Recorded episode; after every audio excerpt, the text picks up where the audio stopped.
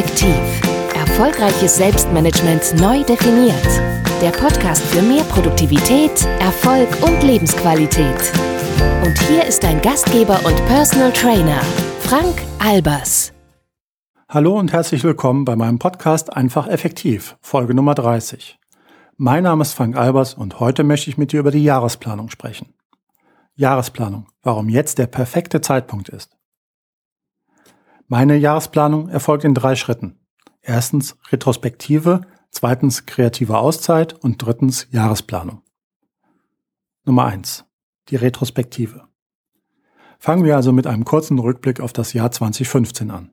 Im März letzten Jahres fasste ich den Entschluss, ein neues Blogprojekt ins Leben zu rufen.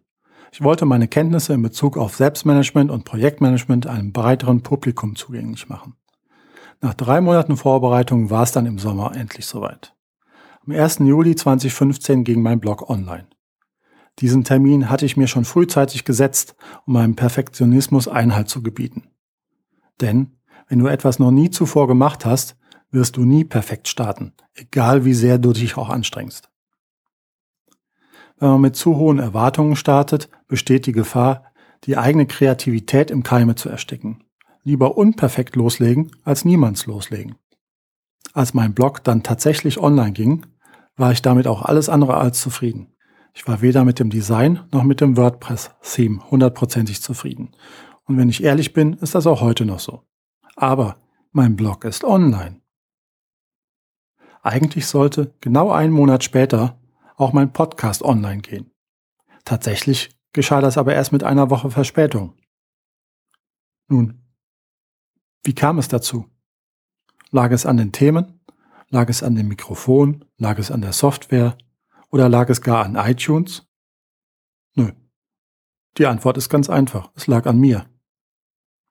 Ich bin selber in eine Falle getappt, mit der so viele von uns zu kämpfen haben und konnte mich einfach nicht entscheiden. Heutzutage werden wir sowohl mit Konsumartikeln als auch mit den dazugehörigen Informationen überschüttet. Wie soll man da noch eine vernünftige Entscheidung treffen? In der Vorbereitungsphase für meinen Blog nahm ich an einem Seminar für Online-Marketing teil.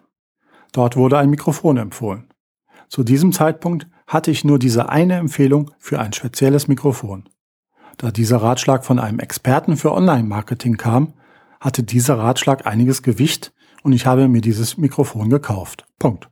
So einfach kann es sein. Ganz anders verhielt es sich, als es darum ging, einen geeigneten Hosting-Service für meinen Podcast auszuwählen. Mittlerweile war ich nämlich in den sozialen Netzwerken aktiv und habe mich in einigen einschlägigen Foren und Facebook-Gruppen herumgetrieben. Die Folge Information Overflow. Jeder Podcast-Experte hat etwas anderes empfohlen. Manchmal handelte es sich auch nur um vermeintliche Podcast-Experten. Tagelang schob ich die Entscheidung auf und schwankte immer wieder zwischen fünf unterschiedlichen Podcast-Hostern. Am Schluss habe ich es dann doch noch geschafft, die Reißleine zu ziehen und mich entschieden. Zugegebenermaßen mehr aus dem Bauch heraus. Diese banale Entscheidungsfalle hat mich eine Woche Verzögerung gekostet. Also wenn ich dir einen Rat geben darf, wenn es dir auch manchmal so geht, dass du dich nicht entscheiden kannst, weil du die Wahl zwischen sehr ähnlichen Optionen hast, dann entscheide aus dem Bauch heraus oder wirf eine Münze. Was soll schon groß passieren? In den meisten Fällen lassen sich Fehlentscheidungen auch rückgängig machen. Nun, und was ist sonst noch passiert? Ein bisschen Statistik zu 2015. In sechs Monaten habe ich auf meinem Blog 33 Artikel veröffentlicht. Innerhalb von fünf Monaten habe ich 28 Podcast-Episoden für iTunes produziert, die über 47.000 Mal gedownloadet wurden. An dieser Stelle nochmal ein großes Dankeschön an dich, lieber Leser bzw. lieber Hörer. So, jetzt fragst du dich aber vielleicht, warum ich den Begriff Retrospektive verwende und nicht zum Beispiel Jahresrückblick. Wie du weißt, bin ich IT-Projektleiter. Angelehnt an agile Projektmanagement-Methoden wie zum Beispiel Scrum beinhaltet der Begriff Retrospektive nicht nur einen bloßen Rückblick, sondern auch eine Analyse der Ereignisse und Prozesse. Aufgrund dieser Analyse sollen Verbesserungen entwickelt werden. Bei der Analyse meiner Online-Präsenz habe ich einiges an Optimierungspotenzial gefunden. Meine drei größten Probleme?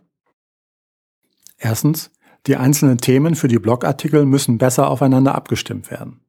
Zweitens, das Verbreiten des Contents kostet viel zu viel Zeit. Und drittens, Netzwerken aus dem Bauch heraus ist nicht zielgerichtet und wenig effizient. Ich habe auch drei Lösungen gefunden. Ich habe mich entschlossen, einen Redaktionsplan einzuführen, der mir dazu verhilft, den Überblick über die einzelnen Themenbereiche zu behalten und aufeinander abzustimmen. Außerdem sehe ich so genau, wann und von wem Gastartikel eingeplant sind und an welchen Blogparaden ich wann teilnehme. Damit ich mit dem Verbreiten meines Contents nicht mehr Zeit verbringe als mit dem Schreiben meiner Blogartikel, habe ich beschlossen, die Postings in den sozialen Netzwerken möglichst zu automatisieren. Hierfür benutze ich das Online-Tool CoSchedule, das auch als WordPress-Plugin erhältlich ist. Und drittens, obwohl ich erst seit sechs Monaten in den sozialen Netzwerken aktiv bin, ist die Anzahl meiner Kontakte, Fanpage, Likes und Gruppenmitglieder in meiner Facebook-Gruppe Projektpioniere rasant gewachsen. Derzeit ist es de facto so, dass ich mit meinen Kommentaren und Antworten kaum noch hinterherkomme. In diesem Jahr werde ich daher meine Netzwerkstrategie optimieren und weiß auch schon, an wen ich mich da wenden werde. Ich hatte nämlich das große Glück, im Inspirationscamp Sabine Piari und ihre Netzwerkstrategie kennenzulernen. Liebe Grüße an dich, Sabine. So viel zu Punkt Nummer eins: Retrospektive. Kommen wir nun zum zweiten Punkt der Jahresplanung. Schritt Nummer zwei: die kreative Auszeit. Mitte Dezember habe ich mir dann eine kreative Auszeit genommen. Diese Auszeit habe ich dazu genutzt, um nochmals über die offenen Punkte der Retrospektive nachzudenken, mir Gedanken über die zukünftige Ausrichtung meines Blogs zu machen, Ideen für Blogartikel zu sammeln, mein Vision Board zu aktualisieren und meinen ersten Videokurs zu strukturieren, der da heißt Agiles Projektmanagement für Selbstständige mit Trello. Geplanter Erscheinungstermin Februar 2016.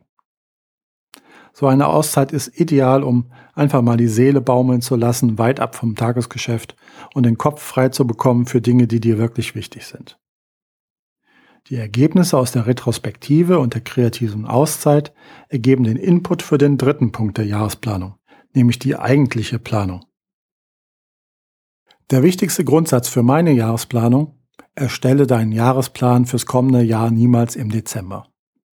Denn ich weiß nicht, wie es dir geht, aber meiner Erfahrung nach hat der Dezember häufig die Tendenz, zum stressigsten Monat überhaupt zu werden. Von Besinnlichkeit keine Spur. In den Unternehmen steht der Jahresabschluss an, die Inventur macht sich nicht von alleine, jeder will Urlaub haben und die verbleibenden Mitarbeiter können zusehen, wie sie den Betrieb aufrechterhalten. Es wird von dir erwartet, dich möglichst auf sämtlichen Weihnachtsfeiern blicken zu lassen, sei es in der Firma oder im Verein, und der übliche Verwandtschaftsmarathon steht auch noch an. Wie willst du mit all diesen Dingen und Erwartungen im Kopf das nächste Jahr vernünftig planen? Ich fange damit immer erst in der zweiten Januarhälfte an, wenn sich die arbeitende Bevölkerung wieder im Normalzustand befindet. Wie gehe ich dabei vor? In den kompletten Jahresplan, das heißt wirklich für alle zwölf Monate, trage ich nur die Aufgaben und Termine ein, die wirklich an einem festen Datum erledigt werden müssen. Zum Beispiel Urlaube, Konferenzen, Umsatzsteuervoranmeldungen, Wartungstermine oder Kündigungsfristen. Ansonsten plane ich maximal drei Monate im Voraus. Meiner Erfahrung nach sind drei Monate absolut ausreichend. Wenn man länger plant, kommt einem meistens das Leben dazwischen und man verbringt unnütze Zeit damit, im Plan herumzuändern. Was die Detailtiefe angeht, so plane ich die kommende Woche bzw. den kommenden Monat besonders genau. Als Tool für meine Jahresplanung benutze ich Trello. Auf meinen Trello-Boards habe ich in Kombination mit dem Gmail- oder Sunrise-Kalender den notwendigen Überblick über meine Projekte, Aufgaben und Termine. Wie sieht's mit deiner Jahresplanung aus? Bist du schon fertig oder hast du noch gar nicht angefangen? Was ist dein Lieblingstool für die Jahresplanung? Wenn du Lust hast, schreib mir doch einen Kommentar. Dieser Artikel ist auch Bestandteil der Blogparaden von Petra von Schenk, Frische Aussichten für 2016 und Jackie Wessling, wie dein Blog entstanden ist. Alle Links findest du wie immer im zugehörigen Blogartikel bei mir auf der Webseite. Dort gibt es auch eine Excel-Vorlage für GTD, Getting Things Done, die du ebenfalls für deine Jahresplanung benutzen kannst. Den Download-Link findest du auch dort. In diesem Sinne wünsche ich dir eine produktive Woche, hab eine gute Zeit, dein Frank Albers.